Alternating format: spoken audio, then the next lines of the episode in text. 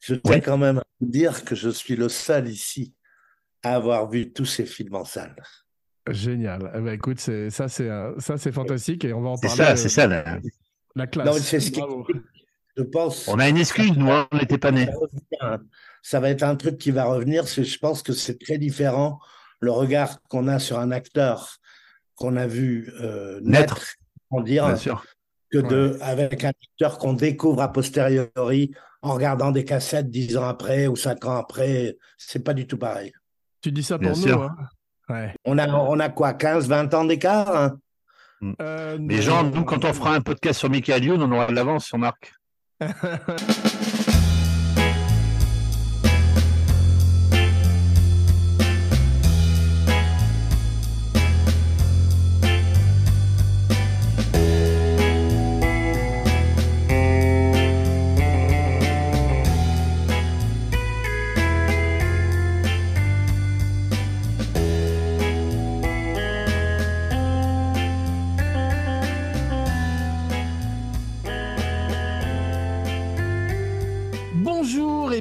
dans Kinopod, le podcast grand écran.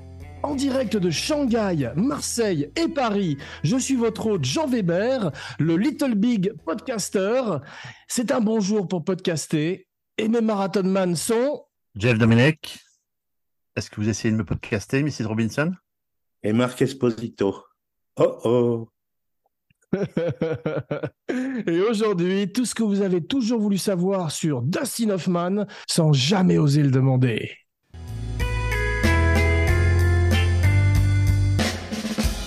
Ravi de vous retrouver, mes cinébodies, pour évoquer ensemble l'extraordinaire carrière du grand petit homme, Dustin Hoffman, un des acteurs préférés de Marc. Euh, alors, avant qu'on se lance. Non, non, pas l'acteur des acteurs préférés, mon acteur préféré.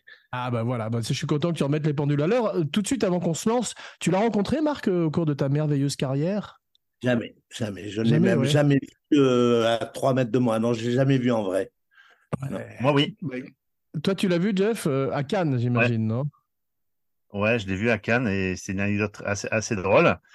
J'étais avec mon frère qui venait juste passer une journée. Alors, c'est à l'époque où je faisais Cannes avec mon football de Canal, tu sais. Et j'étais devant le gré d'Albion et il y a une bagnole qui passe et qui s'arrête dans la circulation, une limousine, et à l'arrière, vite baissé, je vois Dustin Hoffman. Putain, je, mais c'est juste hallucinant, quoi. Tu vois, tu, là, c'est pas, tu compte du lourd. Et je m'avance et je tends mon livre d'or et je vois qu'il était en caleçon, en fait. Il, revenait de la conférence de presse, il était en train de se changer, il était en caleçon. Et il me signe mon livre d'or et je dis euh, Things possible, take pictures with you? Yeah, sure. Et il sort de la bagnole en calbar style Belmondo dans Guignolo, quoi, tu vois. C'est là que je vois qu'il n'est pas très grand. Je fais une photo avec lui, mais je suis super fier. T'imagines, Dustin Hoffman, c'est le Graal, quoi. Et c'était à l'époque, on faisait des photos en argentique, tu sais, avec les pellicules. Et ce jour-là, j'étais tellement fier, j'ai pris la pellicule, je l'ai mise dans mon sac et je me suis fait piquer mon sac. Ce qui fait que oh, j'ai jamais eu ma photo avec Dustin Hoffman. J'ai mon autographe, mais j'ai d'accord. Eh ben. Voilà. Mais c'est un gars qui est adorable avec le public. Il a une gentillesse, une disponibilité par rapport à son statut. Je l'ai toujours vu signer des autographes, faire des photos très, très agréables avec le public. Euh, j'aime beaucoup ça quand des, des grands sont sympathiques en plus. Si tu avais été journaliste à première, euh, photographe à première et que tu t'étais fait voler ton sac, Oula. Et je t'aurais dit que la malchance est une faute professionnelle. ok, boss. Ok, boss. ça m'est arrivé à l'armée de perdre des pellicules, j'ai fait de la prison en deux jours. Mm. Bien, mes cinébodies, Dustin est né en 1937, année dominée au box-office par un de mes films préférés, La Grande Illusion. Revenez, Dieu, vous allez vous rompre le cou. Cette année voit également naître euh, le pote de Dustin, Warren Beatty, et s'éteindre la légendaire Jean Harlow. Mais pour l'heure, Jeff, le Macadam podcaster, nous parle des débuts du jeune Dustin dans un chapitre intitulé Hoffman Begins. Yeah. Alors, ça, si tu couperas, hein, si tu trouves que c'est trop long. Alors, tu dis, euh, il est né en fait un 8 août, comme Bernard Ménez et Francis Lalanne. Ça commence mal. Et en fait, il est né, son père était un petit peu dans le cinéma. Déjà, il était accessoiriste à la Columbia. Il avait une mère qui était fan de cinéma. Et elle avait deux acteurs qu'elle aimait beaucoup, qui étaient Ronald Coleman et Dustin Farnum. Et donc, elle a appelé ces deux gamins, ces deux, ces deux garçons, avec ce prénom-là. Voilà, on ne sait pas si c'est dû à ça, mais la légende dit que c'est comme ça. Et alors, petit, il était déjà petit, ado, etc. Il avait de l'acné, il avait un gros pif. Et un jour, il y avait une réunion de famille et il dit, il dit Je veux faire du cinéma. Et sa tante lui dit, mais avec ta gueule, c'est impossible, jamais tu pourras être acteur. Donc déjà, quand tu es ado et t'entends ça, c'est pas très bon. ouais, sa tante Perle qui lui dit, t'es pas assez beau pour être acteur. Il faut préciser quand même que la, tante, la, tante, avait raison. C'est-à-dire qu'il a été le premier de toute l'histoire d'Hollywood à entrer dans la liste A des acteurs ultra bankable sans être un beau mec. C'est le premier. Mm. Parce qu'avant, il faut remonter à Chaplin, mais qui était quand même plus un réalisateur, auteur-réalisateur comique, donc c'est quand même peu comparable. Sinon, tous les mecs de la liste A de Hollywood, c'est toujours des beaux mecs. Il est le premier à faire mentir le fait que si on n'est pas beau, on ne peut pas devenir un grand. Il est 1m60, il est quand même dans le lauréat, il n'est pas, pas du tout un jeune beau mec. Hein. Pas mmh, du tout. Avant que Jeff ne poursuive, je voudrais dire en fait que oh, j'ai revu le lauréat, j'ai revu le récidiviste et j'ai revu les chiens de paille. Et en fait, je l'ai trouvé plutôt beau. C'est curieux parce qu'il a, il a un menton volontaire, il a, il a ce nez aquilin et il n'est pas passé très loin d'être Tom Cruise, bizarrement. C'est ouais, il faisait pas partie des canons de beauté de l'époque. Je, je, pense que cette chose-là se juge au moment où ils se vivent. C'est-à-dire que de partout aujourd'hui, on le trouve beau dans les valseuses. Quand les valseuses est sorties, personne ne trouvait de Pardieu beau. Ah, euh, et Dustin dans le lauréat ou dans Macadam Cowboy, il n'y avait pas une fille au monde qui le trouvait beau. Donc aujourd'hui, notre regard, avec l'affection qu'on lui porte, on le regarde autrement. À l'époque, quand il arrive, personne ne trouve que Dustin Hoffman est un mec beau. Il est tout petit, il a un grand nez. Euh, euh, non, non. Et en plus, il faut dire aussi, il est la première méga star juive de l'histoire du cinéma américain. je veux dire, avant lui, il y avait des wasps. Hein c'est la première fois qu'un petit juif, hein, euh, il, fait, il fait à peine 1m60, hein, euh, qui devient une méga star ultra bankable comme avant lui, Clark Gable, James Stewart, euh, Cary Grant, Spencer Tracy. Après, dans, dans les années, toutes les années 70, il est au top du top, il est l'acteur le plus aimé des États-Unis. Et par exemple, la blague que j'ai faite en faisant oh oh euh, il n'y a pas d'autre cas au monde où sur ce, juste ces deux syllabes ridicules, des millions de gens savent de quoi je parle. C'est vrai. Je veux dire, il a un nombre de films qui sont restés dans l'histoire qui est absolument unique. unique Là, on n'a pas intérêt à dire du mal. Hein. je te taquine. Hein. non, en plus, il a une palette extraordinaire parce qu'il peut passer de la comédie au drame et on va commencer donc avec le commencement. Euh, Jeff, tu vas nous parler un petit peu de ses premières années dans le show business, euh, ces années euh, de théâtre. Bah, après, avant, avant le lauréat, donc en fait, il, donc, il fait des études secondaires et il veut devenir musicien, pianiste de concert au départ. Et il rentre au conservatoire de musique de Santa Monica, ouais. cher au chanteur Alain Turban. Je dis ça pour et que. cher à notre ami Jean Weber qui y habite. Oui, je, ah sais, non, mais je dis ça pour que Romain nous mette la petite chanson d'Alain Turban, Santa Monica, dans le montage, voilà. Et, et, pendant ces cours-là, il prend une option d'art dramatique, ok? Et il est tellement passionné au point d'abandonner la musique l'année suivante pour entrer au cours de Pasadena Playhouse euh, à l'âge de 19 ans. Voilà. En 58, il débarque à New York sans argent. Il fait la connaissance d'un certain Jen Ackman, et ses parents lui envoient 200 dollars par mois, donc ça ne lui suffit pas. Il est obligé d'aller bosser, évidemment, euh, pour payer ses cours. Et il va faire plusieurs petits boulots, évidemment. Et les cours au départ, il va rentrer chez Lionel Chapman et ensuite Lee Strasberg. Voilà. Et premier boulot qu'il va faire, il va bosser dans un hôpital psychiatrique où il va beaucoup apprendre sur la nature humaine. C'est ce qu'il dira. Pour compléter ce que tu dis, il était euh, roommate, compagnon de chambrée, on pourrait dire, avec Gene Hackman et avec Robert Duval. Et euh, personne. Oui, oui, j'allais y venir, j'allais y venir. Personne ne pensait que ce serait le premier euh, à exploser. Quand je revoyais les films, tu sais, moi je les ai tous découverts évidemment à la, télé ou en cassette, hein, comme tu as dit. Et je dis, Marc, lui, il a eu la chance de découvrir la naissance d'un acteur, tu vois, la genèse. Oui, sûr. Tu vois Lauréat, Macadam Cowboy, Papillon, tous ces films-là au cinéma. Et tu dis à chaque fois, le mec, c'est une pierre à l'édifice. Et puis, il a, pas beaucoup de, il a pas fait beaucoup d'erreurs pendant ces années-là. Hein. C'est impressionnant. Hein. Donc, mm. il a vraiment. Et même, les petits films qu'il avait fait, Alfredo, Alfredo, tout ça, tu avais vu? Oui, oui, ça, c'est pas des ah trucs qui marquent, mais c'était pas honteux. Les deux sont quand même. Euh, euh, des réputations des plus gros chieurs d'Hollywood, extrêmement exigeants les deux et tout. qu'ils aient accepté ce scénario-là et de jouer deux ringards qui jouent de la guitare à la terrasse des cafés, alors qu'ils sont tous les deux 60 ballets. Ils sont pathétiques. C'est dingue qu'ils aient fait tous les deux cette erreur au même moment. Dans C'est inexplicable. Je pense qu'il y, a une explication. Alors, c'est peut-être pas la mafia, c'est autre chose, mais il y a un truc. C'est pas normal. Mmh. Ah ouais. Ah, c'était un bill retentissant, c'est vrai. Mais moi, j'ai revu pas mal. J'ai Moi, je suis plus période années 70-80 pour Hoffman. Je pense que c'est un peu, un peu comme moi. Mais. Euh... Période, mais il est ah, quand mais même. bon, après, c'est normal quand tu arrives à 70-80 balais, on te propose moins de. Sûr, il, a quand même, il a quand même 20 ans au sommet. Euh, Ce qui est énorme. C'est beaucoup. Ce qui est énorme, Surtout à Hollywood. Hein. Ben oui. Et euh, entre ce, sa première nomination à l'Oscar et la dernière, il s'écoule quand même 30 ans. Hein. C'est de 68 à 98. Donc, euh, c'est quand même. 98, euh, il a été nommé pourquoi euh, C'est pour les hommes d'influence. Hommes d'influence. pas. Hmm. Et il est où notre camarade alors? Non, je suis là. Est-ce que, est que vous m'entendez? Parce que je ne vous vois pas, mais je vous entends. Je vais lui envoyer un message. Vous m'entendez ou pas? Ah voilà, il est là. Ok. Là, ça devrait être bon normalement, mais c'est chiant. Hein, c'est que ça a été très. T'as envoyé un message à Marc qui se reconnecte? Je lui ai dit reviens. Donc, tu peux lui envoyer un message parce que là, je suis en train de filmer avec euh, mon, mon appareil photo. Ah, je suis comme un porc en plus, car j'ai été obligé d'arrêter l'air conditionné. C'est ça qui faisait. Ouais, c'est. Euh, non, je sais pas, mais en tout cas, j'ai l'impression d'être Charlie Sheen dans. Euh, Martin Sheen dans Toujours un Saïgon. Ah, il est passionné, hein. On n'a pas intérêt à dire du mal, hein. je, voulais, je voulais dire au début que j'aimais pas Dustin Hoffman pour lui mettre la pression. Donc, euh, je voulais savoir, euh, Marc, tu parlais de Ishtar quand tu parlais des deux ringards avec des guitares, parce que ça avait coupé. Oui.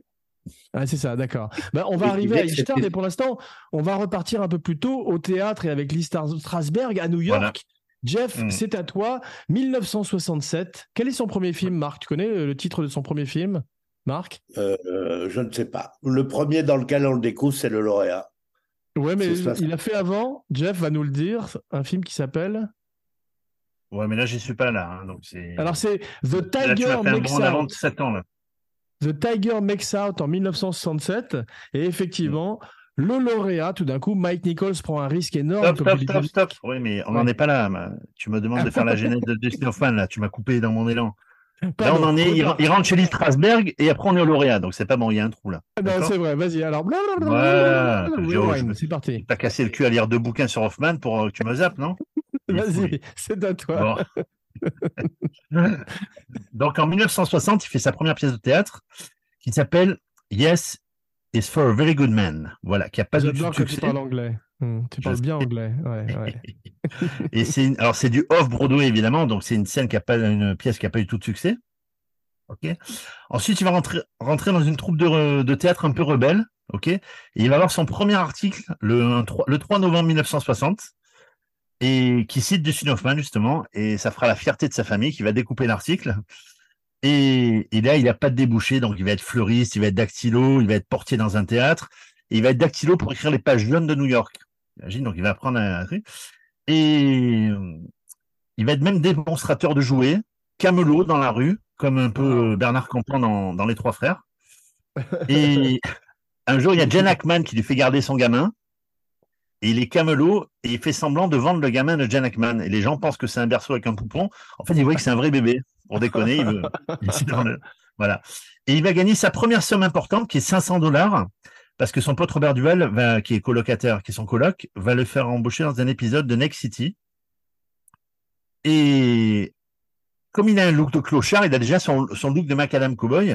On lui dit quand même, tu devrais mieux t'habiller quand tu passes des castings, etc.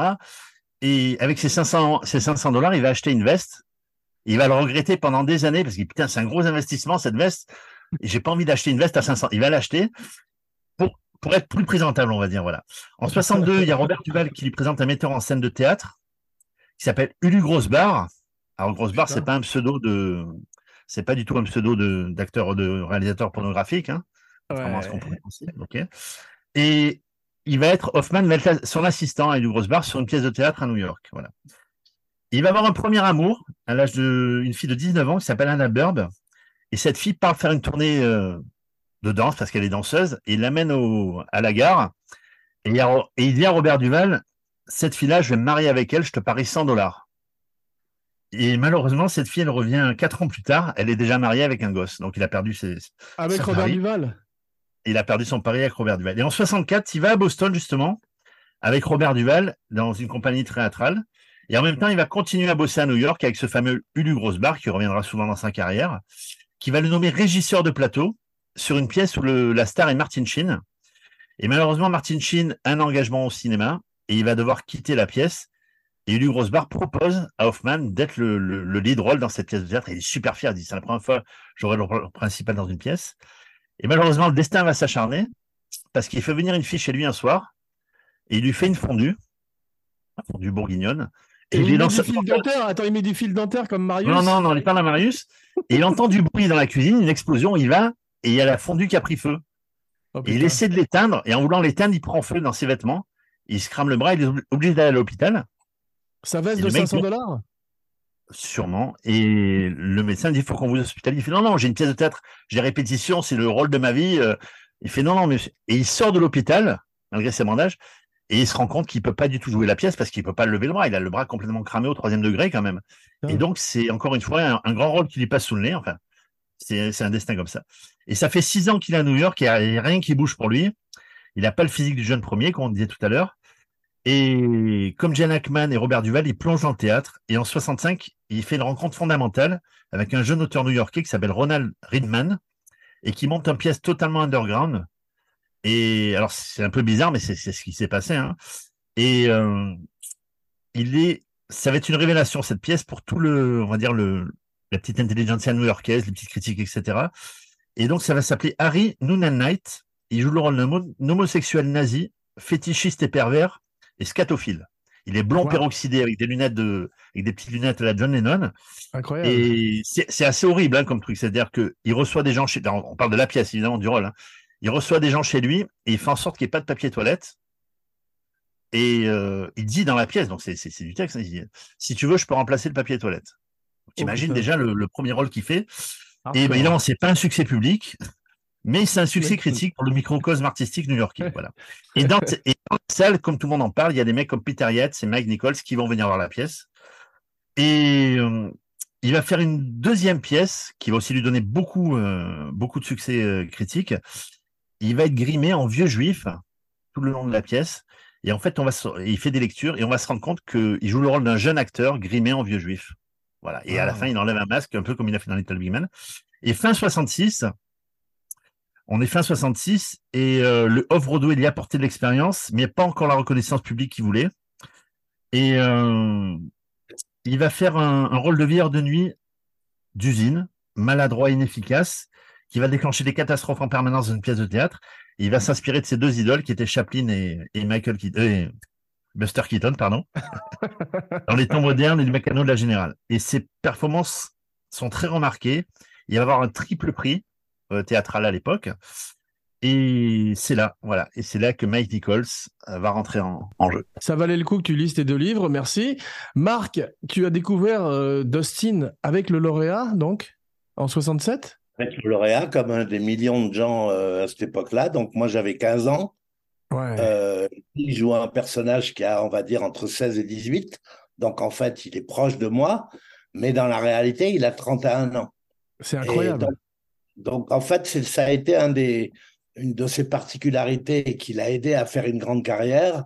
C'est qu'il faisait beaucoup plus jeune que son âge.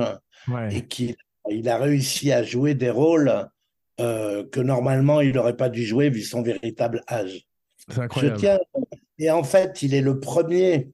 Je pense que sans lui, il n'y a pas de Niro, il n'y a pas de Pacino derrière.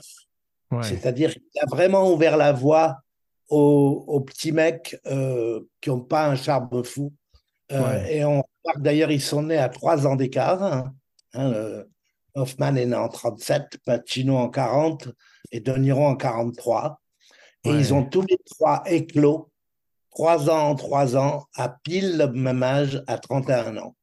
Sauf que Pacino et De Niro ont joué des rôles de leur âge, ou presque, alors que l'autre a démarré avec un rôle où il a 16-18 ans. Hein. Et même dans Marathon Man en 76, donc alors qu'il a en 76, donc il est presque 40 ans. Il joue un étudiant. Ouais. Il est crédible en plus. Et il est archi crédible. Donc ça a beaucoup. Ça, je pense qu'il a ouvert, il a ouvert une voie totalement nouvelle hein, dans laquelle se sont engouffrés. avant lui, il n'y avait aucune, aucun acteur de composition qui était devenu une méga star. Jamais. Mais ça, c'est un peu le. C'est le il, dit qu'il doit sa carrière à Mike Nichols, qui a eu le génie de ne pas choisir un type comme Redford ou un type beaucoup plus attendu dans ce rôle, comme tu disais, une espèce de leading man, et d'aller vers, d'aller vers un petit bonhomme qui a un charme. Parce que, quand même, on a beau dire qu'il est pas beau, qu'il est petit, mais la caméra, quand il arrive à l'écran, la caméra tombe amoureuse de lui, quand même. Il se passe ah bah quelque chose. Oui, bien sûr. Il y a eu quand même Macadam Cowboy derrière, qui a été. Euh, euh, pour tous les jeunes de l'époque euh, un choc énorme. Hein. Aujourd'hui, le film a un peu perdu de, sa, de son côté euh, transgressif. Hein. Mais enfin, c'est quand même l'histoire d'un d'un cow-boy qui se prostitue, devient pote avec un, mec tuberculeux, qui se défonce dans des parties. C'était un film très, très rock'n'roll, Macadam Cowboy. Et ça a été un succès énorme.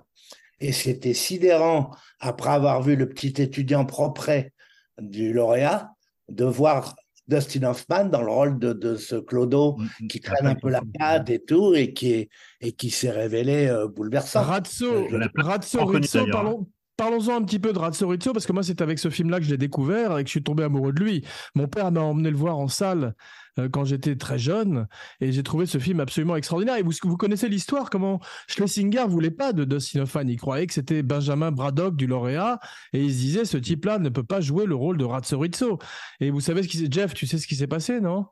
Non, mais tu vas nous le dire. Bah, en fait, euh, euh, Dustin Hoffman est allé le voir. Il, dit Bon, on se rencontre à Central Park à 6h15. Et il est allé le voir habillé comme Razzo. Et Schlesinger l'a pas reconnu. Il a cru que c'était un clochard qui arrivait vers lui. Et en fait, il s'était fait le look du personnage du pimp, du macro de John Voight, prouvant et, donnant tout d'un coup une nouvelle orientation à sa carrière. Parce qu'il est, il est extraordinaire, extraordinairement émouvant. Spoiler alerte, il meurt dans un bus à la fin, au départ pour, euh, pour la Floride. Mais c'est important parce que dans le lauréat, cette fin dans le bus avec Mike Nichols. souvent dans les bus, hein, dans le récidiviste, il y a un bus. Dans Redman, il prend un bus. C'est un acteur de poker. C'est vrai. On revenir à deux, secondes au lauréat. Euh, au départ, le personnage, c'était pas du tout un petit brun, c'était un grand blond, un grand surfeur américain. Ouais.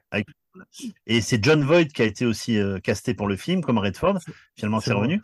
Et euh, évidemment, on n'oublie pas la voix française de d'Hoffman dans le lauréat. Ouais. Marc, tu t'en souviens quand même? C'est Patrick Devers, oui. C'est Patrick Devers. Et Patrick Devers va doubler John Voight dans Macadam Cowboy.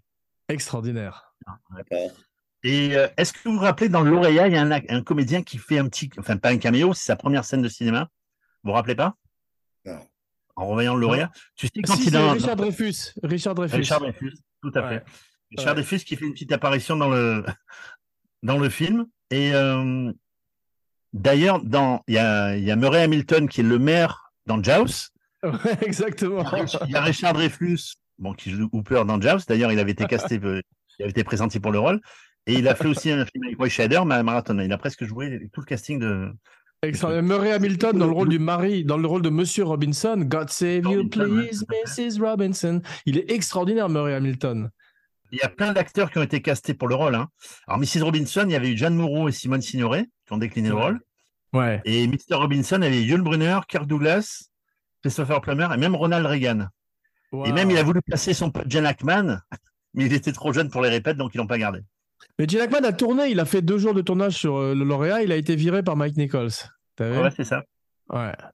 Il y avait la femme de la femme de Dustin Hoffman qui avait raconté que quand ils étaient allés présenter le lauréat à Londres, le film était déjà, parce que c'était l'époque où les films ne sortaient pas en même temps dans tous les pays, donc il avait déjà été un énorme succès aux États-Unis. Et donc Dustin Hoffman était très connu, il ne pouvait pas sortir dans la rue, tout le monde le reconnaissait.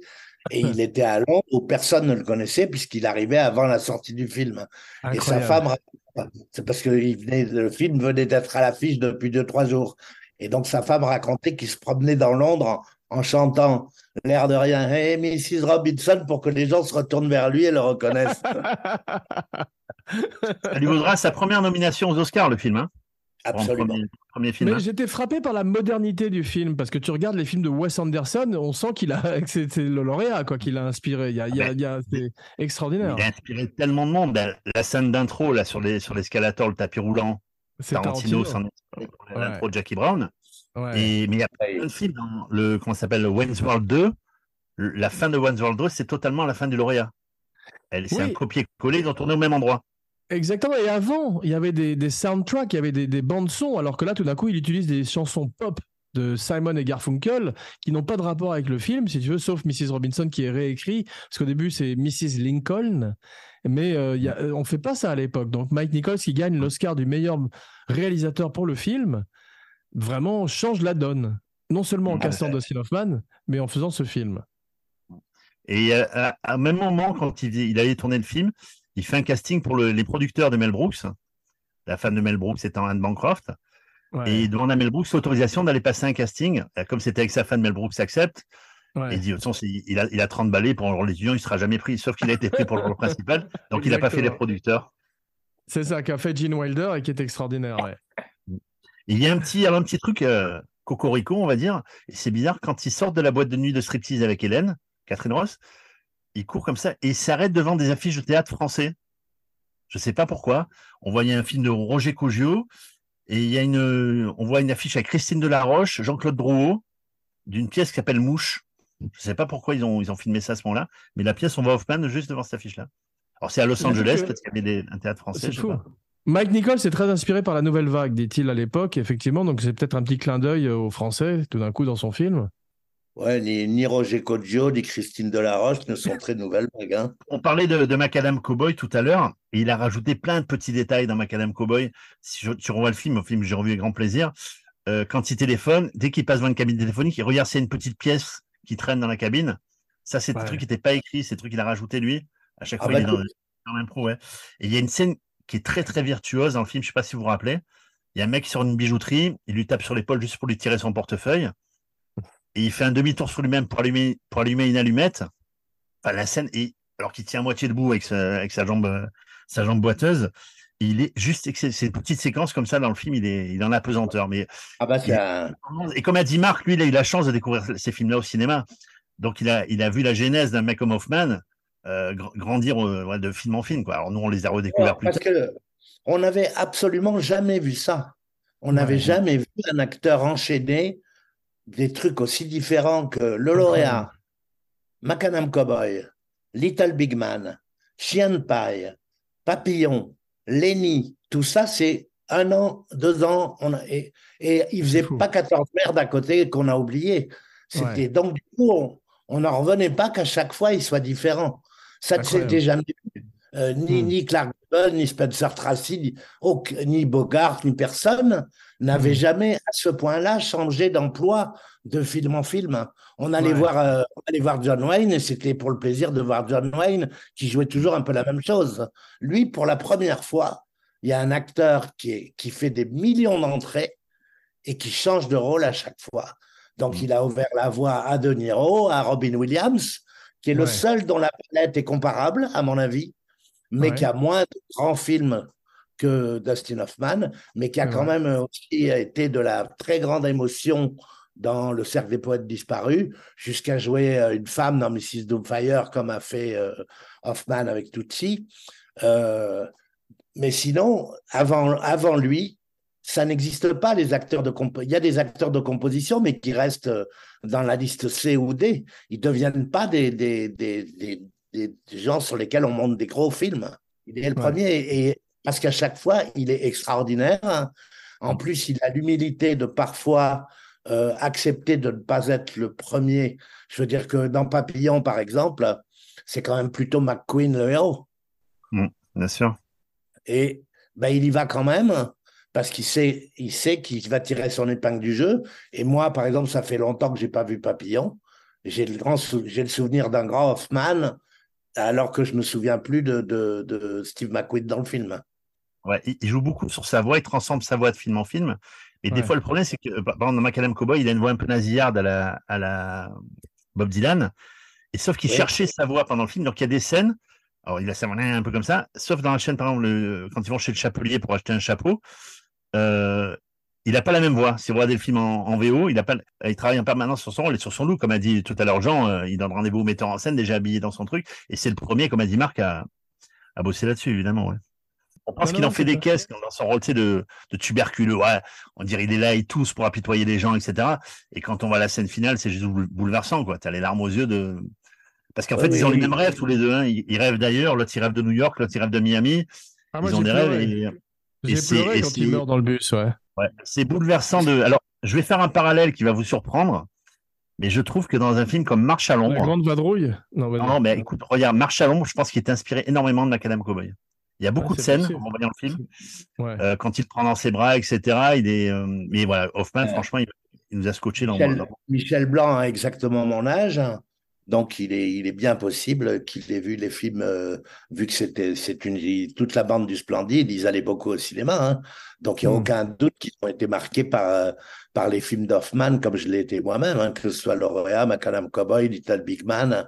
C'est des hmm. films qui ont marqué ma génération très fortement. Moi, Little Big Man, euh, c'est un des rares films que j'ai vu plusieurs fois en salle. C'est un, événement énorme de voir, euh, et en plus de voir un, un acteur euh, hollywoodien qui jouait un, qui jouait un, un Indien, on peut dire. Mmh. C'était, le film était très novateur. Hein. Johnny Depp a été très mal vu quand il a fait un Indien dans The Lone Ranger, mais Little Big Man a été extraordinaire parce qu'il a donné des rôles magnifiques à des Indiens. Notamment, je voudrais saluer Chief Dan George, qui fait le vieil indien qui dit c'est un bonjour pour mourir, et Will Sampson qui jouait chef dans Vol au-dessus de coucou. Donc c'est la première fois qu'on donne des rôles magnifiques à des acteurs natifs américaines, comme on dit. Et ça, c'est très, c'est les westerns révisionnistes des années 70, et c'est vraiment euh, extraordinaire. Euh, Hoffman n'a jamais choisi euh, ses films en fonction des metteurs en scène mais il a quand même toujours tourné avec des bons metteurs en scène qui étaient des auteurs hein, et pas avec des faiseurs. Euh, et donc, il a fait souvent le meilleur film de toute la carrière du metteur en scène, ce qui ne peut pas être un hasard. Et il a aussi travaillé avec beaucoup de grands metteurs en scène qui étaient au sommet de leur carrière quand il travaillait avec lui. Quand, quand il tourne Little Big Man avec Arthur Penn, euh, c'est Arthur Penn est dans les deux, trois plus grands d'Hollywood de l'époque. Et pareil, quand il finit avec Bob Fosse, euh, Bob Fosse sort de la jazz. Euh, quand il tourne les hommes du président avec Pacula, euh, Pacula est très haut. Et à chaque fois, il les emmène encore plus haut. dans, la, dans, les, moi, dans les 15 films que j'adore de Dustin Hoffman, il n'y a que des grands noms de metteurs en scène, quoi. Et, aucun avec qui il a fait trois ou quatre films. Hein. Hein c'est parce qu'il a beau être copain même quand il fait euh, les chiens paille pour Peckinpah, il dit qu'il le fait pour l'argent parce que c'est un film qui, ne lui plaît pas énormément et il est quand même extraordinaire dans le film. Il fait ah bah jamais, bah bah. même si même quand il fait un film pour l'argent, il est quand même magnifique. C'est ça qui est formidable. Et Nicholson au départ, Peckinpah. Ah ouais. Et, Little Big Man, tu vois, quand tu as un grand film, c'est quand on te euh, quand on te prend en exemple. Voilà, on parlait du, du lauréat tout à l'heure. Qui a été repris par, par Tarantino et dans Wayne's World 2. Et euh, dans Bryce the Nice 3, le personnage de Dujardin est vieilli, il est centenaire, il raconte son histoire. Et c'est clairement un, un, clin d'œil à Hoffman et à Little Big Man. Bryce, the nice, Bryce the Nice 3 restera moins dans la, dans l'histoire les... Merci. Mais en tous les cas, c'est vrai que le vieillissement, Marc, Marc, le vieillissement est très dur à faire au cinéma, mais c'est vrai que celui de Little Big Man, qui est fait par Dick Smith, qui ferait également le père Mérine, et bien sûr Salieri dans Amadeus, est quand même extraordinaire. Reste un truc d'anthologie et une des rares fois que c'est réussi à l'écran, je trouve. Oui, oui, oui, absolument. Et pour, il, a observé, il a observé un centenaire, parce qu'il ne savait pas, il n'a jamais vu de centenaire. Hein. C'était le père d'un technicien qui avait 104 ans, et il le voit, il était bien habillé en costume, et le personnage devait être en pyjama dans le scénario. Et Fred dit être en costume, je vais être élégant malgré mes 120 ans. Génial. il, fait un, énorme travail de voix, c'est que pendant son maquillage, il s'enferme dans sa loge et il se met à hurler pour se casser la voix. Ouais. Et il fait exprès pour avoir une, voix, une voix complètement pétée, une voix d'un mec de 121 ans. Voilà. Et il se pète la voix comme Bruel. Alors, je sais pas si c'est pour ça, mais il y a, il y a un, J'allais le dire. Une entre le Jaguar et Little Big Man, avec ce vieil indien sur qui il met une couverture et qui les change son menton au cachemire. Et, dans, et Hoffman fait la même chose dans, dans Little Big Man. Il met une couverture sur le, sur le dos. Il fait un des meilleurs films de Pacula qui est Les Hommes du Président, mais c'est deux ans après le Watergate. Donc c'est extraordinaire d'avoir cette, ce côté immédiat de, de, l'actualité. Et ça, c'est vraiment un grand film aussi. Tu l'as vu en ah bah salle, Marc, aussi, celui-là? Ouais. Oui, oui. là, même Les Hommes du Président, euh, on entre dans la zone première. Hein. C'est incroyable. à partir de cette époque-là, euh, on critique les films, puisque comme l'a dit euh, Jeff sur Facebook, hein, la couverture du numéro 2 de première, c'est euh, Dustin Hoffman euh, dans Marathon Man. Donc, il est tout de suite dans notre actualité. En 79, il y a Kramer contre Kramer, qui a été quand même une date immense aussi, qui a été un énorme succès. Moi, pour moi, un de ses plus beaux rôles. Hein. Je me demande même, c'est, ça doit être pour ça qu'il a eu son, c'est pour ça qu'il a son premier Oscar, hein, à sa quatrième nomination. Marc, tu as entendu dire qu'il avait une réputation difficile, ceci dit. Il est très pointilleux sur les rôles. Il, est très... il y a une, liste à euh, Hollywood qui s'appelle euh, Life is too short list. La, vie est trop courte. Et c'est vrai que c'est un type, il s'entend mal avec Goldman sur Marathon Man. Il veut réécrire la fin. Il veut s'emparer du récidiviste qu'il veut mettre en scène au départ. Donc c'est quelqu'un qui est, qui est perfectionniste, donc fatalement difficile aussi. Et, et je pense que non, il est difficile et que si on avait assisté à tous les débats, je pense qu'il avait toujours raison. C'est-à-dire que toutes les interviews que j'ai lues de lui ou des réalisateurs qu'il a fait chier et où il parle l'un et l'autre de, des conflits, euh, je trouve que c'est toujours Hoffman qui a raison. Euh, il dit beaucoup quand il dit euh, oui, je suis perfectionniste, mais si on dit vous allez vous faire opérer par un chirurgien, vous allez voir, il est très sympa et pas du tout perfectionniste. Vous allez dire, je préférerais le perfectionniste. Ben oui, ben, pour les acteurs, c'est pareil. C'est lui, il dit, et je pense, je pense qu'il a raison, que, que, que les acteurs, surtout quand ils s'investissent autant que lui et quand ils sont intelligents comme lui, parce que de, très clairement, Dustin Hoffman est un mec très intelligent, ben, il, il comprend mieux les choses que Polak, qui a fait 25 films, dont 15 que, que même sa mère a oublié. Euh, Dustin Hoffman, à l'époque où il tourne tout ci euh, chaque film est un, est un enjeu très important. Il y a réfléchi beaucoup plus que, que Polak. Et euh, donc, en effet, il fait chier Polak jusqu'à temps qu'il ait ce qu'il veut. Et puis, ben, l'autre, comme l'autre, il a une moins forte personnalité, à un moment, il lâche. Voilà. et c'est pour ça que les metteurs en scène à forte personnalité n'ont jamais engagé Dustin Hoffman. Kubrick, il engage Hoffman parce qu'ils savent qu'au bout d'un an et demi, ah. ils auront tourné 14 ah. minutes. Parlons pas de Kubrick avec toi. D'ailleurs, il y, a une interview, de Pacula qui dit comment s'est passée la collaboration Redford-Hoffman. Et il dit c'est deux méthodes très différentes. Redford, quelqu'un de speed, intuitif et brillant et impatient. Hoffman est complètement différent. Il a un rythme plus créatif, plus lent. Il veut toujours faire des scènes en plus, même si elles sont bonnes. Alors que Redford a tendance à s'émousser au fil des prises. Parfois, chacun d'entre eux pensait que l'autre était un emmerdeur, et seul le profond respect mutuel qu'ils avaient l'un pour l'autre empêchait que la, relation devienne intolérable. Ça, c'est pas voilà, qui raconte à la fin du tournage. C'est beau. Mais Marc, il gifle Meryl Streep sur euh, Kramer contre Kramer, Kramer quand même, pour la mettre dans l'ambiance, quoi, dans, dans le mood. Est-ce qu'elle est-ce que c'est une histoire qu'elle a confirmée, elle? Euh, bah, c'est, euh, beaucoup de gens l'ont confirmé, mais elle ne, lui en voulait pas parce qu'elle a, je sais pas si, je crois qu'elle a gagné l'Oscar elle aussi, et en tous les cas, elle a fait du beau travail à l'arrivée. oui. C'est un petit peu comme Friedkin qui gifle ce prêtre dans l'exorcisme pour le mettre aussi dans le mood. C'est des gens qui euh, sont des, qui, n'hésitent pas, quoi. oui, oui, mais je pense que j'ai du mal à croire qu'il ait giflé Meryl Streep, moi. en tout cas, en dehors des, en dehors de, comme ça pour la mettre dans l'ambiance. Je n'arrive pas à y croire.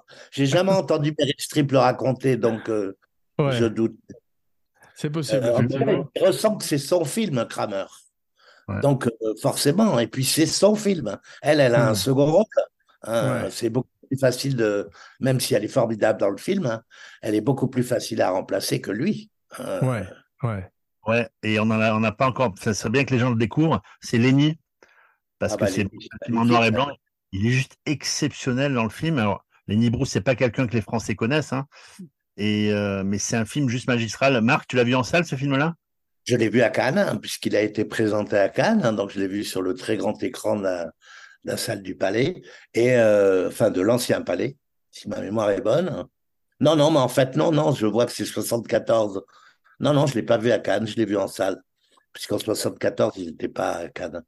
Et il a eu, il a eu, euh, c'est Valérie Perrine, l'actrice, qui a eu le, prix d'interprétation. Ils sont ridiculisés à jamais en donnant le prix d'interprétation à Valérie Perrine, qui, que tout le monde a oublié dans ce film, alors que lui est extraordinaire et je ne sais pas qui d'autre a, eu le prix.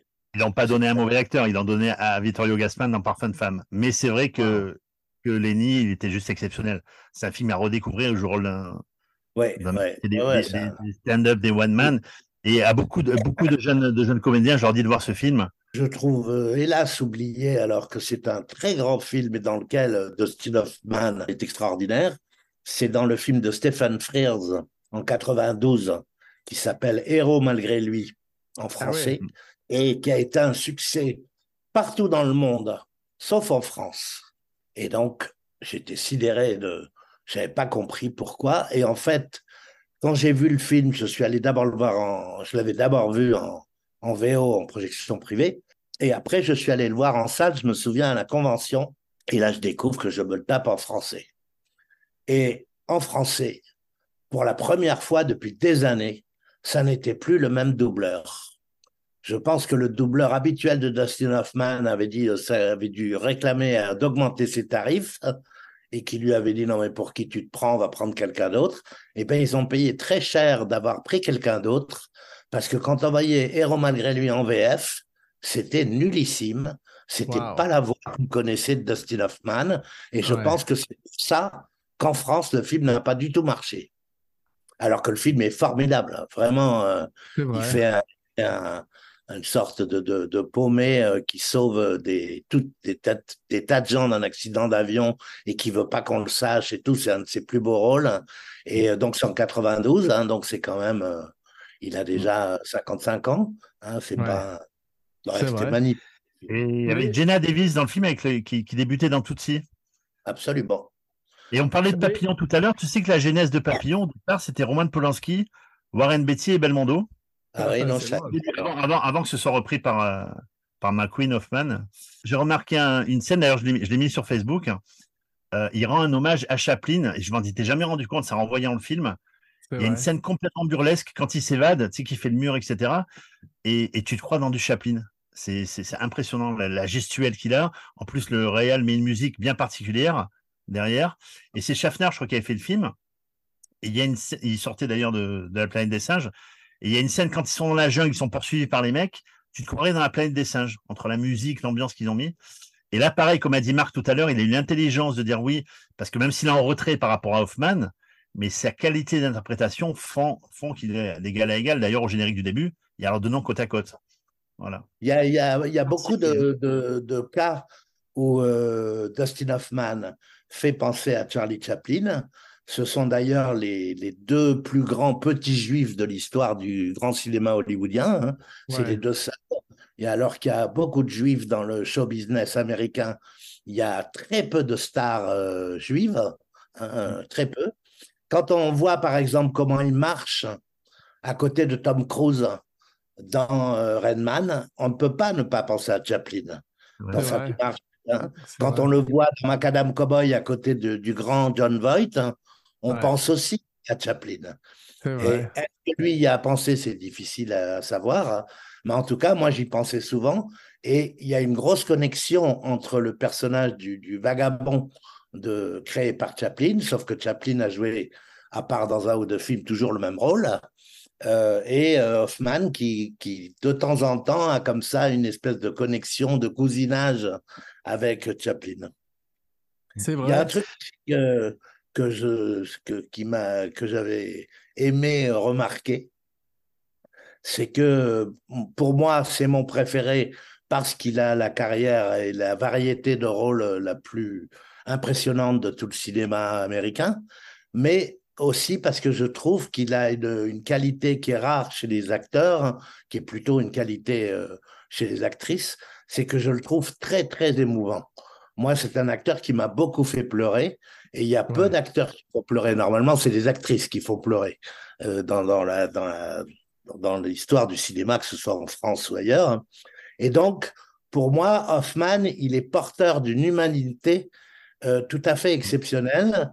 Et il se trouve qu'il y a le mot homme dans Hoffman et que il a joué beaucoup de, de ses grands rôles emblématiques. Il y a le mot man dans le titre, hein, puisqu'il a joué dans Little Big Man, President's Man, Marathon Man, Rain Man, Death of a Sailor's Man.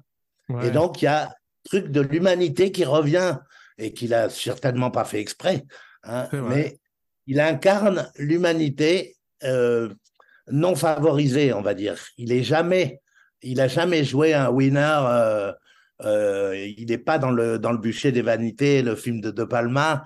Il est, incarne toujours les, les rejetés, que ce soit un clochard, un autiste. c'est son truc. Donc, et moi, j'adore, pareil, ça fait partie des, films qui m'ont beaucoup marqué et dans lequel je l'ai adoré. C'est le Mort d'un commis voyageur, euh, Death of a Sailor's Man, qui est un film pour la télé, mais qui a été tellement formidable de Volker North, qui était tellement formidable qu'il est sorti en salle en France, hein, et dans lequel Dustin Hoffman est magnifique, il est vieilli pour le rôle. Euh, c'est vraiment un film que tous ceux qui ne l'ont pas vu, je suppose qu'il est visible maintenant quelque part. Hein. C'est vraiment, euh, pour moi, c'est un des chefs-d'œuvre de, Dustin Hoffman. Il bah, faut dire que c'est une pièce extraordinaire. Le film de Schlandorf, pour moi, c'est le plus beau film de Schlandorf. Mais Willy Loman, le personnage, le personnage du commis voyageur, lui tenait énormément à cœur. Effectivement, il a, il a toute sa vie, il a voulu jouer ce personnage. Je crois que ça lui rappelait son père. Mais c'est drôle que tu parles de Mann, parce qu'il se réinvente dans les années 80, en 1982, avec Tutsi, où il joue une femme de façon exceptionnelle. Dans lequel, euh, dans lequel il est quand même extraordinaire aussi. Extraordinaire. C'est euh, l'héritier. Pour lequel il n'a même pas eu l'Oscar. Hein c'est hein, il est nommé à l'Oscar, mais il ne gagne pas avec Tutsi. Ouais. Quand il a eu l'Oscar, en fait, tu il a fait, toujours des super compositions et il a l'Oscar dans, dans le rôle d'un père de famille euh, publicitaire où il, il, il, met pas de, il se transforme pas ni rien. Et c'est pour Kramer contre Kramer qu'il a eu l'Oscar. Et le gamin, évidemment, le gamin. Il l'a eu, aussi pour Redman, hein, il en a eu deux. Hein. Oui, oui, bien sûr, mais le premier au Canada, c'est quand il fait pas une composition, il, il, joue dans le maximum, il est d'une émotion dans le film. J'ai revu Kramer contre Kramer. Hein. La qualité des regards qu'il a et des silences, surtout quand il est avec son gamin. Et, et, ce petit gamin qui s'appelle Il est en plein divorce pendant le film et il dit que ça l'a aidé, ça l'a aidé à devenir un meilleur père. Donc il y a un côté méta aussi qui est intéressant. Quoi. Et ce gamin, Justin Henry, ils étaient des, des, centaines de gamins à vouloir jouer le rôle. Et, et Hoffman, euh, dans la scène qui passait avec les gamins pour les tests, il leur gueulait dessus. Il voulait voir la réaction des gamins. Et les gamins, tous, ils me disent, sont mis à pleurer. Ils sont partis dans les jupes de leur mère. Et ce petit gamin qui arrive, je lui gueule dessus. Et il me regarde de haut en bas, comme ça. Et il me balance sa réplique. Et je dis, Robert Benton, c'est lui qu'il nous faut. Et le gamin a été nommé, le mec, le mec a été nommé à l'Oscar, le petit, hein. Il doit avoir 5-6 ans. il y avait quand même, il y avait du lourd, hein. Il y avait Robert Duval. Euh, comment il s'appelle? Il, y avait plusieurs personnes. Bon, c'est pas lui qui a gagné le petit, mais il a été nommé aux Oscars. C'est quand même incroyable. Hmm. Mais franchement, pour les, les dans les écoles d'acteurs, si quand on s'amuse à, si on regarde tout un film en observant que le jeu d'un acteur, euh, je pense que c'est très très rare hein, de voir tout un film sans jamais voir un moment où, là, où on peut penser ah ben là il y est pas là pendant sur cette réplique là il y est pas. Pour moi qui ai hmm. fait des films par exemple sur tous mes films je peux je peux dire ah ben là Daroussin il y est pas euh, là Marc pas là, et je pense que tu, si tu demandes à ton père c'est pareil. Et donc si on scrute comme ça le jeu d'un acteur Belmondo, euh, sur 1h50 de film, et pendant 20 minutes, il n'y est pas non plus. Mais ça fait, j'ai pas entendu, je suis désolé, le son ne passe pas. euh, en revanche, je pense que si on regarde la plupart des, grands films de Dustin Hoffman, tous les, les 10-15 qu'on vient de citer, on peut regarder, il n'y a pas une seconde où il n'y est pas. Il est toujours dans son truc, il fait jamais une erreur, il n'y a jamais une, une, une, réplique qui est un peu euh, lâchée comme ça, c'est toujours, euh, c'est la perfection. C'est vraiment un acteur, euh, euh, moi je trouve, sans personne ne peut lui être vraiment comparé. Parce que Robin Williams, que j'adore aussi et qui a fait beaucoup de rôles très euh, Peut-être quand même Nicolas Cage. Non, je déconne, je déconne. mais Marc parlait tout à l'heure, tu sais, du souci du détail d'un médecin, etc. Il avait raison. Meryl Streep a dit J'ai tourné avec les deux plus grands névrosés du cinéma, De Niro et Dustin Hoffman. Ce sont des techniciens, des angoissés du détail. Ben oui, oui c'est sûr. C'est sûr. Hein. C'est vrai que De Niro sur Angel Art torture euh, Alan Parker pour lui demander euh, des questions sur chacune des répliques, chacun des mots. C'est comme Dustin Hoffman au mot près, mais comme tu le dis, Marc, à l'arrivée, ça paye parce qu'effectivement, c'est des gens qui sont euh, des perfectionnistes et qui. Il y a quand même une, pour moi, il y a une énorme différence entre De Niro et, et Hoffman. C'est que Hoffman a accumulé un nombre de succès publics tout à fait considérable ce qui n'est pas du tout le cas de Niro, parce que euh, Dustin Hoffman a incarné beaucoup de personnages très aimables que le public aimait et qu'il faisait aimer au public, alors que De Niro n'a pas bâti sa carrière sur la sympathie. Je veux dire, dans, dans Bull, il est vraiment extraordinaire, hein, mais on n'a pas envie de passer trois mois en vacances avec euh, Jack LaMotta. Hein. et pareil dans, Taxi, pareil dans Taxi Driver, et pareil dans Les Et même dans Le Parrain, où il a un de ses rôles les plus sympathiques, c'est quand même pas non plus, on n'a pas envie de lui taper dans le dos. Dans Il était une fois en Amérique, il viole quand même une fille, il viole deux femmes pendant le film. De Niro, il, il a battu une carrière et c'est pour ça qu'il est moins populaire et c'est pour ça qu'il a eu moins de succès, parce qu'il a eu beaucoup de rôles négatifs. Dustin Hoffman, dans toutes son, ses grandes années de 67 à la fin des années 80, il n'a pas un personnage négatif. Tous les personnages qu'il joue, on a envie d'être pote avec eux. Et on a envie d'être pote avec eux aussi beaucoup grâce à Dustin Hoffman, évidemment, hein, qui, qui, leur apporte l'humanité. Et Marc euh, Pacino, parce qu'ils ont souvent été euh, au même, euh, pour les mêmes rôles, tous les deux. Oui, mais bon, Pacino, c'est un petit rital, c'est différent. Il est quand même beaucoup plus séduisant que Dustin Hoffman. De, il a un visage de, quand même de, beau gosse que n'a jamais eu euh, Dustin Hoffman, et il a une palette infiniment plus réduite hein, que celle d'Hoffman. Il n'a jamais joué l'équivalent de Tutsi. Il a même jamais joué l'équivalent de Kramer contre Kramer. Hein. Euh, il a jamais joué euh, l'équivalent de Mort d'un commis voyageur.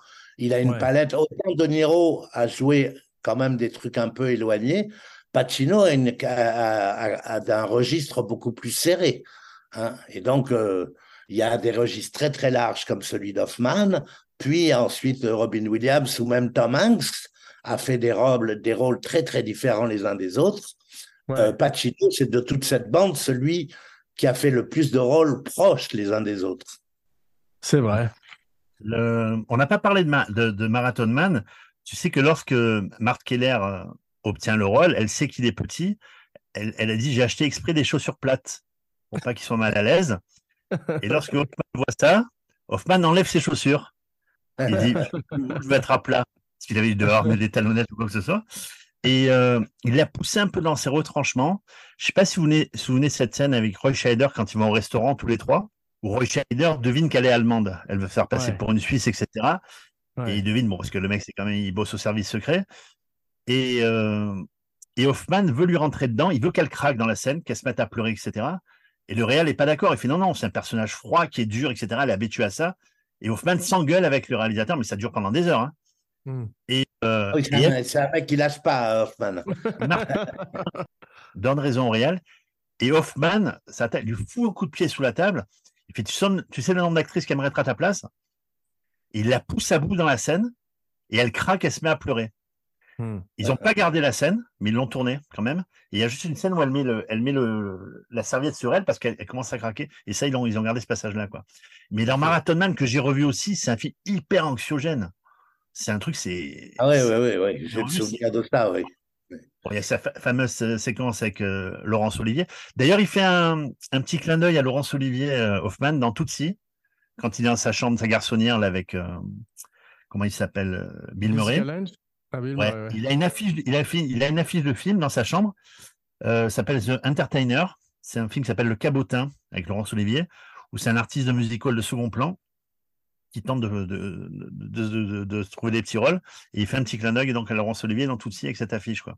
Mais c'est vrai que le face-à-face des deux est impressionnant. Et c'est, ah c'est ces deux acteurs de deux écoles totalement différentes. Hein.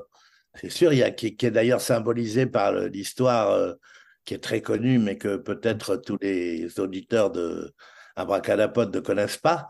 C'est qu'à un moment euh, dans le film, ils sont censés euh, courir Laurence Olivier et, Hoffman et jouer la scène très essoufflée. Et donc, je, Dustin Hoffman, qui était tout jeune à l'époque, bah, il court comme un dératé pour être réellement essoufflé au moment de la scène. Et Laurence Olivier, qui est déjà un vieux monsieur, euh, ne court pas. Et euh, donc il se retrouve et euh, Dustin Hoffman lui fait ben, Comment vous faites hein? Et Laurence Olivier lui a répondu I act. Je joue. donc, vous déchinez à courir, pouvez jouer essoufflé, il a dit. Ah, Comment de vous échiner à courir, Dustin. Pourquoi vous ne jouez pas essoufflé? Ah, C'est beau, c'est deux écoles de comédiens. Entre les deux écoles de comédiens, pour moi, il n'y a pas photo. Hein. je veux hmm. dire que euh, tous les grands acteurs de, l'histoire d'Hollywood, les plus grands, appartiennent à l'acteur studio. Euh, l'école de Laurence Olivier euh, est passée dans la trappe de l'histoire. Il n'y a plus personne aujourd'hui qui considère que Laurence Olivier est un acteur de la dimension de Brando, de Dustin Hoffman, de De Niro, de, Tom Hanks, de, la sketch si tu veux. Il est venu faire, il est venu faire le ménage chez moi. Il a été très sympa. Ah, il est dur. C'est mon héros. Mais Dustin Hoffman, à propos de palette, j'ai revu le récidiviste. Il pète la gueule de Gary Busey, qui a deux têtes de plus que lui, et il est crédible en gangster. C'est-à-dire qu'il fait ce que fait Pacino ou De Niro, il sait le faire. Alors qu'effectivement, De Niro ou Pacino en Tutsi, c'est pas possible. Tu as raison. Et, je pense que de, Scorsese ne l'a jamais engagé euh, parce, à cause de sa réputation de chieur. Hein. C'est couru que tous les grands metteurs en scène comme, euh, comme Spielberg, Coppola, Scorsese, De Palma, aucun n'a tourné avec lui. Parce que quand on est euh, au sommet, on n'a pas envie d'aller passer des heures à discuter avec le plus gros chieur d'Hollywood hein, et qui, ou en plus, je pense qu'ils savent, parce qu'ils sont très intelligents tous les quatre, ils savent qu'il y a des grandes chances pour que dans toutes les discussions, ce soit cet enculé d'Hoffman qui ait raison. Et ils n'ont pas envie de se retrouver avec un mec qui va avoir raison à chaque fois qu'il leur casse les couilles. Mais, c'est bon parce qu'il n'a pas, il a pas été, euh, il a pas été chez Tarantino non plus, alors que Tarantino a tourné avec Pacino et De Niro. Quand Tarantino arrive, ça devient un vieux monsieur, donc il y a quand même moins d'emplois à ce moment-là, hein, parce que il y a quand même, euh, il est né en 37, donc euh, ça nous fait quel âge? Il a quoi? 86 ans. Voilà, c'est ça, oui, presque 90, oui, c'est, mmh. c'est normal. Euh, de, ça fait au moins 20 ans que sa carrière est très ralentie. Mais euh, moi, je l'ai vu, par exemple, dans la série qu'il a faite, euh, où il a l'un des rôles principaux sur les Médicis. Hein, il est formidable, hein, vraiment formidable. Il était formidable aussi dans un second rôle, hein, dans Le Parfum, que moi, j'avais trouvé vachement bien. C'était un livre qui était vraiment très difficile à adapter. Et j'avais trouvé l'adaptation très réussie. Moi, j'avais beaucoup aimé ce film et Dustin Hoffman est formidable dans le film. En 2017, il est dans The Meyerowitz Stories sur Netflix avec Adam Sandler et Ben Stiller. Et il paraît qu'il est magnifique. Je ne l'ai pas vu. Ah ben, il faudra que je regarde. Faudra que je regarde. Tu, parlais du récidiviste tout à l'heure, euh, Jean. Il faut savoir qu'après Marathon Man, il voulait faire la suite de Chinatown. Robert Town avait écrit un, un rôle pour lui, c'était un voyou face à Nicholson. Et le projet va pas se faire. Et euh, il devait deux projets à une, une boîte de prod qu'ils avaient montée qui s'appelait First Artist, début des années 70. Il leur doit deux films, donc il va faire Le Récidiviste et, et Agatha. Et Le Récidiviste, c'est un film qu'il veut réaliser au départ. Ouais. Mais il se rend compte que c'est hyper compliqué d'être devant et derrière la caméra. Donc, il va faire appel à son ami euh, de théâtre, Ulu Grosbar, qui fera aussi un très bon film quelques années plus tard, Sanglante Confession, avec Denis Niro et Robert Duval. Et donc, en fait, il va co-réaliser le film, il ne sera, pas, il sera pas crédité comme co-réal. Et en revoyant le film, alors c'est un film qui n'a pas eu beaucoup de succès, hein, mais euh, il, est il a un jeu très, très intense euh, dans le film. Et, euh, et cette scène-là, où il est avec son agent de réinsertion, il le sort de la bagnole. M. M. Emmett Walsh, le grand M. Emmett Walsh. Et, il, pousse le volant comme ça. D'ailleurs, cette scène, il a, il a refait dans Redman, quand il y a Tom Cruise qui conduit. Il le pousse. Hein carrément, il le sort de la bagnole, le mec, il le fout le, cul à l'air, il accroche sur le l'autoroute. La scène une force, une intensité. Et c'est vrai, comme tu dis, il est hyper violent dans le film. quand il casse les bleus, il y a Harry Dean Stanton, Gary Buzet qui c'est une histoire d'amour, c'est une histoire d'amour entre lui et Harry Dean Stanton ce film. Et rien que pour ça, c'est extraordinaire parce que tu vois quand ils quand ils font le casse de la banque, ça inspirerait Michael Mann sur Heat. Et euh, mm. c'est extraordinaire ce film. C'est un, des. alors, le, film a pas eu un grand succès, il est un peu oublié, mais c'est sa performance d'acteur qui relève vraiment le niveau du film. D'ailleurs, j'ai une question à, ce propos. Dans quel film écrit par Francis Weber on voit l'affiche du récidiviste? Waouh ah, C'est forcément un vieux, hein Le téléphone rose. Coup de tête. Coup de tête. tu, vas, tu vas marcher dans la rue. Je crois au moment où il va rentrer dans le bar. Mais il y a deux, trois affiches, une affiche du récidiviste en, fond. Ah, c'est cool. Voilà. voilà, un petit clin d'œil à papa. Hein Et maintenant que celui qui a encore quelque chose à dire sur Dustin Hoffman le dise ou qu'il se taise à tout jamais. On peut parler de, de Redman un peu, un petit peu, non? Allons-y. oui, oui, c'est important. Euh, parce que là, une fois, une fois, de plus, il a, il, a, il a fait un truc que personne n'avait jamais fait. C'est la première fois qu'une star de la liste A joue un, un anormal, entre guillemets. Hein, donc, soit un autiste, un trisomique, euh, un handicapé mental, si cela. Il y avait eu des handicapés mentaux dans l'histoire du cinéma hollywoodien, mais c'était jamais un acteur un star qui jouait.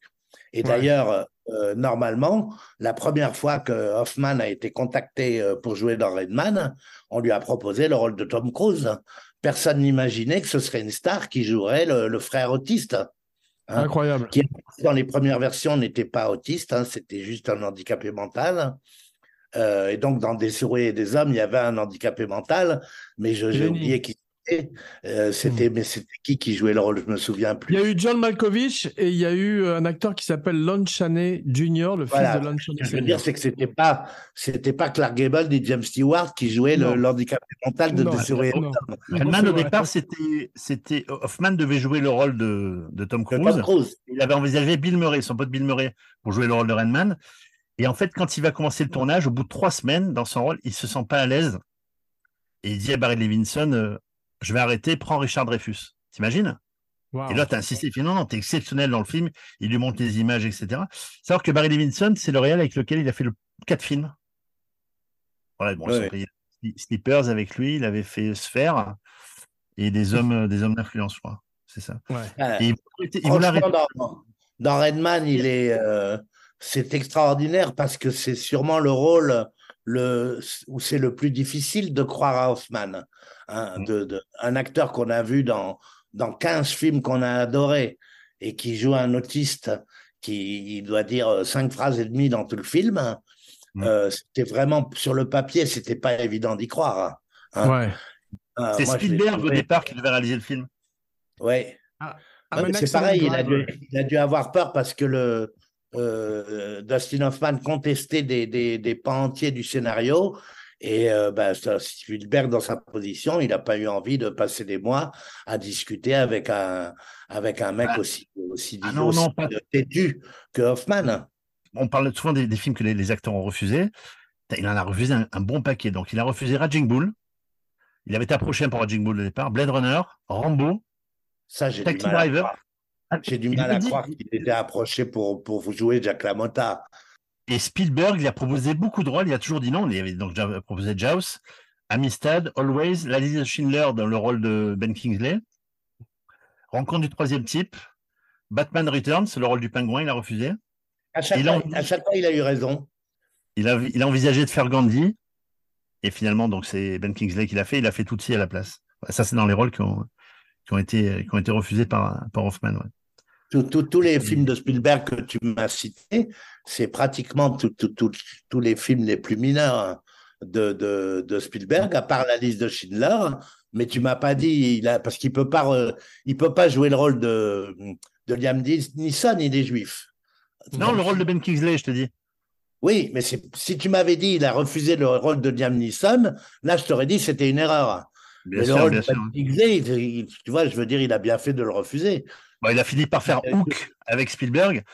Alors pour ceux qui, qui reverront Hook, savoir qu'il y a une scène au début quand il prend Robin Williams prend l'avion, il y a des, turbulences Et il y a la voix du capitaine, fait oui, c'est le capitaine qui parle, et c'est la voix du capitaine Crochet, c'est Hoffman qui fait la voix du, du pilote d'avion. Il faut jamais avoir. je sais qu'on dit beaucoup que c'est une grosse daube. Hmm. Euh, moi, je me souviens d'un film qui était quand même très sympa à regarder.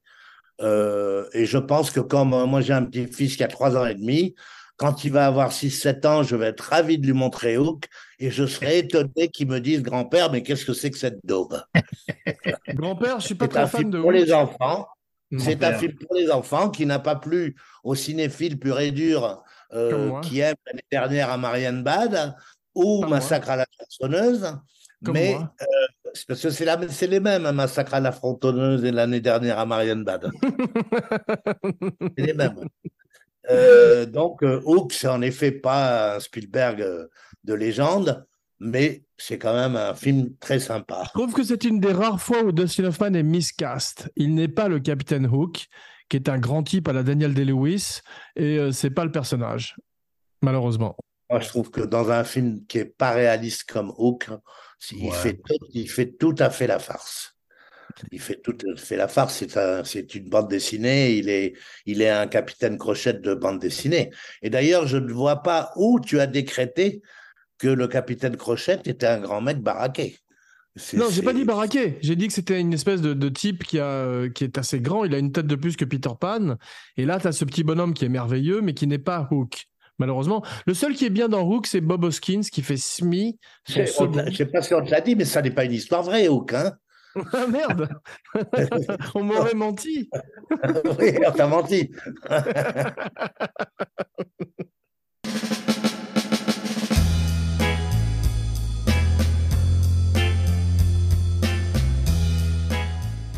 Bien, merci mes cinébuddies pour ce voyage dans la filmo du grand Dustin Hoffman. C'est toujours un bonheur de vous avoir dans l'émission. Marc, c'est rare et c'est un plaisir. Jeff, c'est moins rare et c'est aussi un grand plaisir. Vous revenez quand vous voulez. En attendant, euh, n'oubliez pas de liker, de partager, de commenter et de follower et de vous abonner partout où vous écoutez Kinopod. Plus souscrire et liker la chaîne Abracadapod sur YouTube. Et maintenant, voici venu l'heure de dire vos noms et vos phrases signatures, la fameuse catchphrase. Marc Esposito, oh oh Moi, je voulais juste terminer par une, citation de Dustin Hoffman sur sa fin de carrière. Et je pense qu'il est très lucide. Il a dit dans une interview Mon appréciation du temps qui passe est très étrange. À 30 ans, on me croyait si jeune que je n'arrivais pas à acheter une bouteille d'alcool. Aujourd'hui, j'ai plus de 80 ans il existe désormais très peu de rôles pour moi. Aujourd'hui, on s'inquiète pour des questions d'assurance de me voir tomber malade sur un tournage. C'est pour cette raison que je ne voulais pas incarner un homme mourant, trop pénible, trop douloureux, trop proche de moi. Mais j'ai cédé devant la force de conviction de Noah Baumbach. Justement, sur de meilleurs vices. conscient, voilà, que arriver à Hollywood, dépasser 80 balais. Ouais. Il y a, les rôles se font de plus en plus rares, comme disait Marc tout à l'heure. Voilà. Petite anecdote pour finir, euh, Steve McQueen s'emmerde énormément sur le tournage de Papillon et demande au producteur de faire venir sa voiture de course pour pouvoir faire des tours autour de l'île, là où il tourne. Ils font venir la voiture et en fait, on découvre sur le plateau qu'elle était truffée de cocaïne, comme dans le, comme dans le Cornio. Il était complètement accro en fait et il a demandé à ce que la voiture soit pleine de cocaïne dans les pneus, dans les, dans les volants et partout. Parfait. Je suis Jean Weber pour Kinopod. Hey, I'm podcasting here. Et maintenant, comme je sais que vous adorez chanter, Marc, Jeff, tous en chœur, tous ensemble. Everybody's podcasting. Don't hear a word they're saying. Only the echoes of my mind.